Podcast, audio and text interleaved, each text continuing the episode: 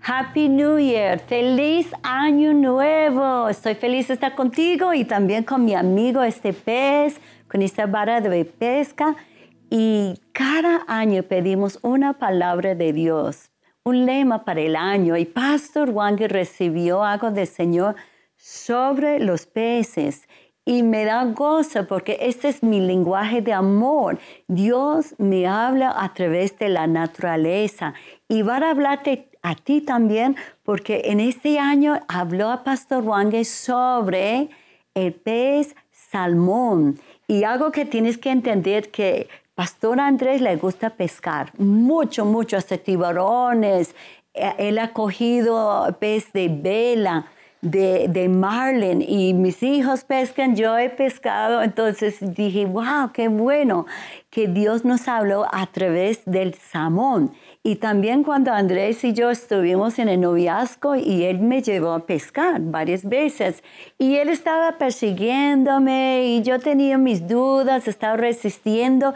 Cuando él dijo, Katy, yo voy a coger un pez y va a ser confirmación que tú vas a casarte conmigo y pescamos todo el día y no cogimos nada, pero nada. Y hasta guardamos el barco cuando estamos pagando la señora para el barco cuando él vio agua en el agua y él corrió con la pesca, hizo así y regresó y cogió un pez así dijo, Katy, confirmación, te vas a coser, casarte conmigo. claro, no podemos confiar en señales solamente así, tenemos que buscar consejería, consejos, pero en verdad todo matrimonio Dios nos ha hablado a través de pez y pescar. Y una vez estuvimos en el mar y bueno, en la playa caminando, cansado, saliendo, era el último día de nuestras vacaciones y estamos para regresar a, Colombia. Y estábamos en verdad un poquito desanimados y cuando de repente saltó un pez de la playa enfrente de nosotros, Pastor Andrés dice que era un macro vivo, así, así enfrente de nosotros y lo cogimos, lo llevamos a la casa, yo la cociné y lo comimos y cogimos avión y fuimos a Colombia. y siempre mi esposo dijo, Katy, eso es una señal, eso nunca pasa, que Dios está hablándonos, que está con nosotros. Hay mucho más que hacer en Colombia, hay vida. Y también una vez estuvimos eh, pescando por muchas horas, pescando, pescando, nada. Con un solo anzuelo, Pastor cogió como cuatro peces de oro, todos pegados a este anzuelo. Y otra vez dijo, Dios está hablándonos, que viene las multitudes a Cristo en Colombia, hay una cosecha. Y bueno, te tiro esto porque Dios sigue hablándonos a través de la naturaleza, lo dice en la Biblia. Cristo dijo que yo voy a llamarles para ser pescadores de los hombres, no solamente de peces, porque los discípulos, muchos eran pescadores de peces, pero de, de hombres, almas. Pero oh, oh, muy interesante la revelación que recibió Pastor Wangi, que es ese tiempo de río arriba y Dios le mostró el pez salmón y el nombre viene de la palabra soltar o río arriba, es decir, que este pez tiene llamada para andar así contra corriente. Va mil, mil millas, dice, contra toda resistencia. Dice que salta hasta tres metros contra las cascadas. Puedes imaginarlo, aquí hay unas fotos de eso. Ellos vienen contra osos, lobos, águilas. Si hay un cambio de clima puede matarles, pero ellos van cada cuatro años a un lugar donde han nacido y van, salen de mar, donde reciba fuerzas, donde crece alimentación, comida, pero vuelven contra los ríos donde nació. Es algo instinto que Dios ha puesto en ellos, como nosotros tenemos el Espíritu Santo, quien siempre nos guía para dónde debemos ir. La Biblia dice que Satanás viene como un león que quiere matarnos, robarnos de nuestro destino y quiere desviarnos de la dirección, el propósito de Dios en nuestra vida pero ellos tienen esta resistencia. Su nombre también significa soltar, suelta, soltar. Y hay una canción que cantamos antes, suelta, salta, salta, salta, salta. Y el significado era resiste, pues, resiste. Y son conocidos por esta resistencia que tiene contra corriente y, ir a pesar de toda resistencia. Y esto es algo que Dios está llamándonos a resistir en toda la tormenta que acabamos de pasar en la pandemia. Hoy en ese momento estamos en toque de queda, no sabemos qué viene en el próximo año, pero algo que dice, sigue nadando, sigue nadando. Hasta tuvimos una, tuvimos una canción que era nadando, nadando en el río, nadando en el río, y vea, el río en la Biblia, vez tras vez, significa la presencia de Dios, el Espíritu Santo, y somos llamados para meternos en el río de Dios, donde recibimos las fuerzas para resistir, determinación, ponernos firmes y seguir, seguir adelante, adelante.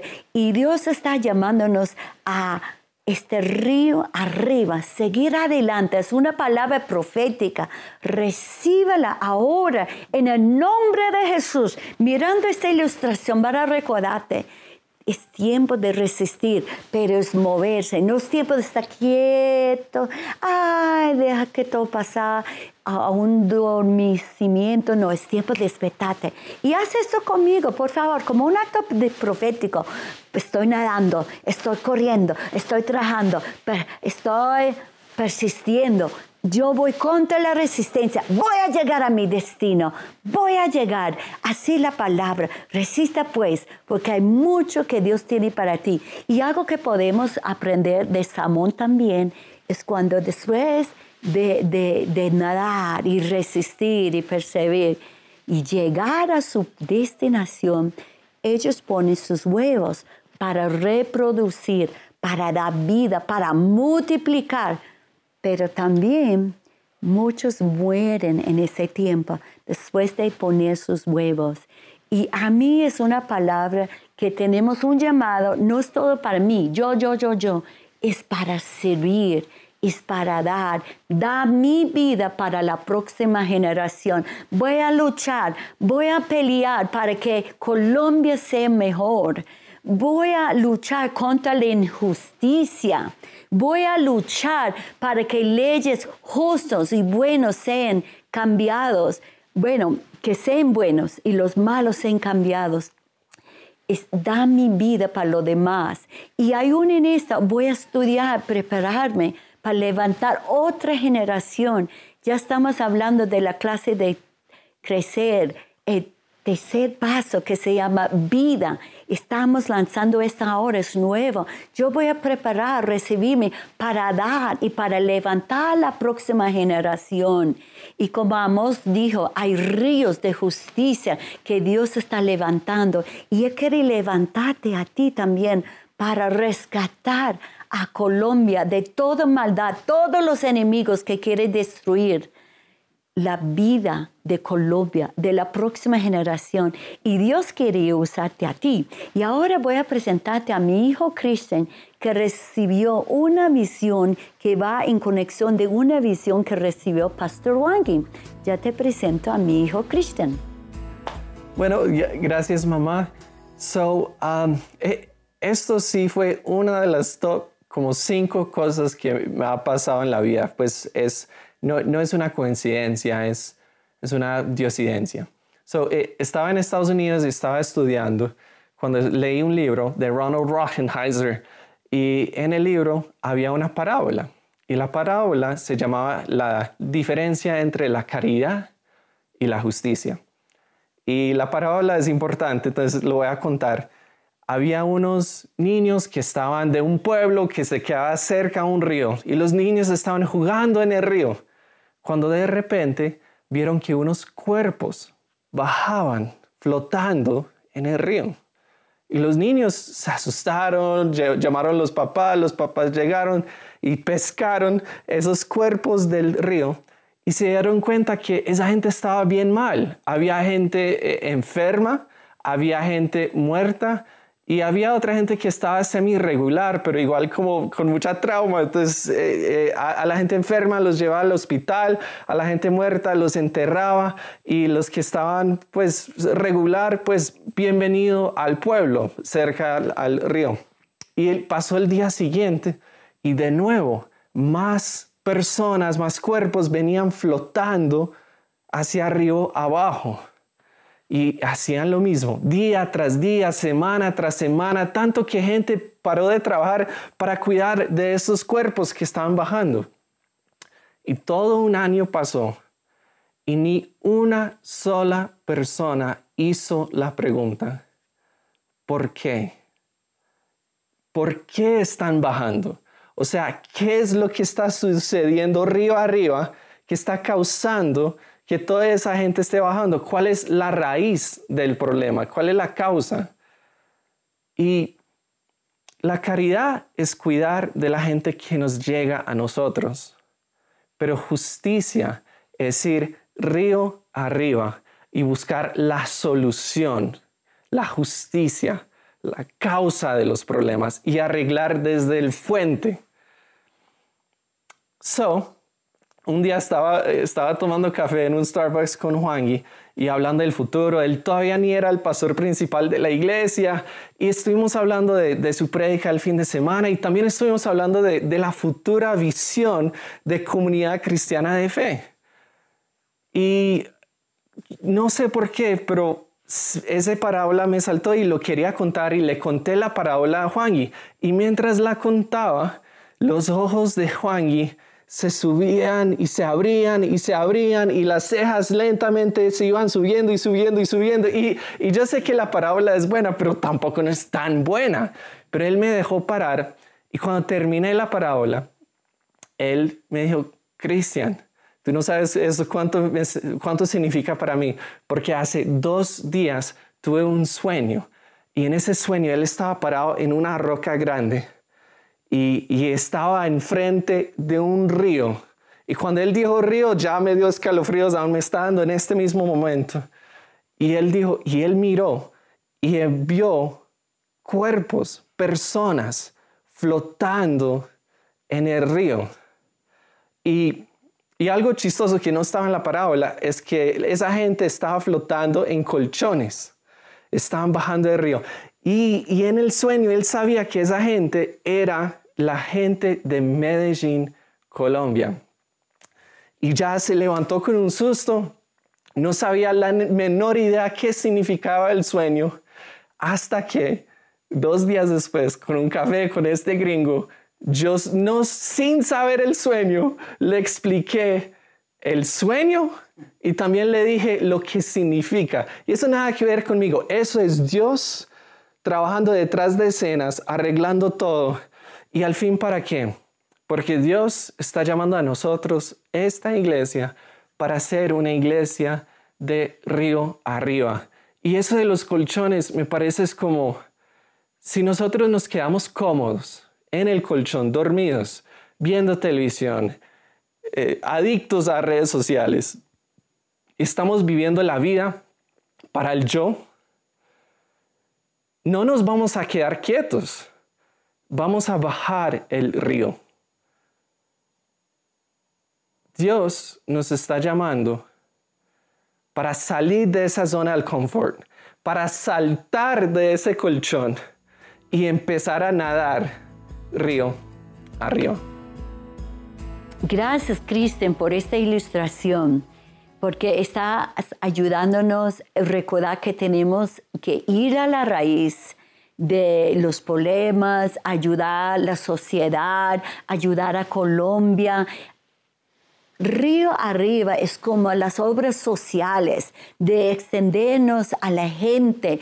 Tenemos muchas obras sociales en la comunidad cristiana de fe porque no podemos solamente engordarnos y recibir, recibir, porque cuando el salmón va a mar es donde dice come, se engorde, crece más en este tiempo y para nosotros esto es como ir a la iglesia cada semana, estamos en un grupo pequeño haciendo amigos, amistades, porque Samón nunca andan solos, siempre están en grupo un grupo y están más protegidos en un grupo. Así tomamos la clase de crecer, estamos estudiando, estamos en paso 3 de vida, donde estamos aprendiendo de recibir para dar.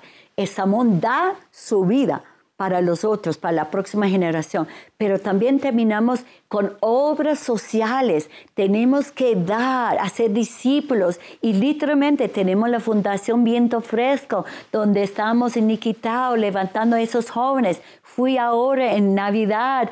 Qué gozo regalarle cosas, balones, galletas. Mi nuera hizo galletas, pero ver a esos jóvenes saliendo de este ambiente pesado de la droga, de, de bueno, las, las pandillas y estamos eh, eh, alcanzando gente en la calle, muchos lugares, y ese es río hacia arriba. Estamos recibiendo, pero ya estamos luchando contra la cultura de este día, la filosofía de este día, y estamos estableciendo el reino de Dios ahora.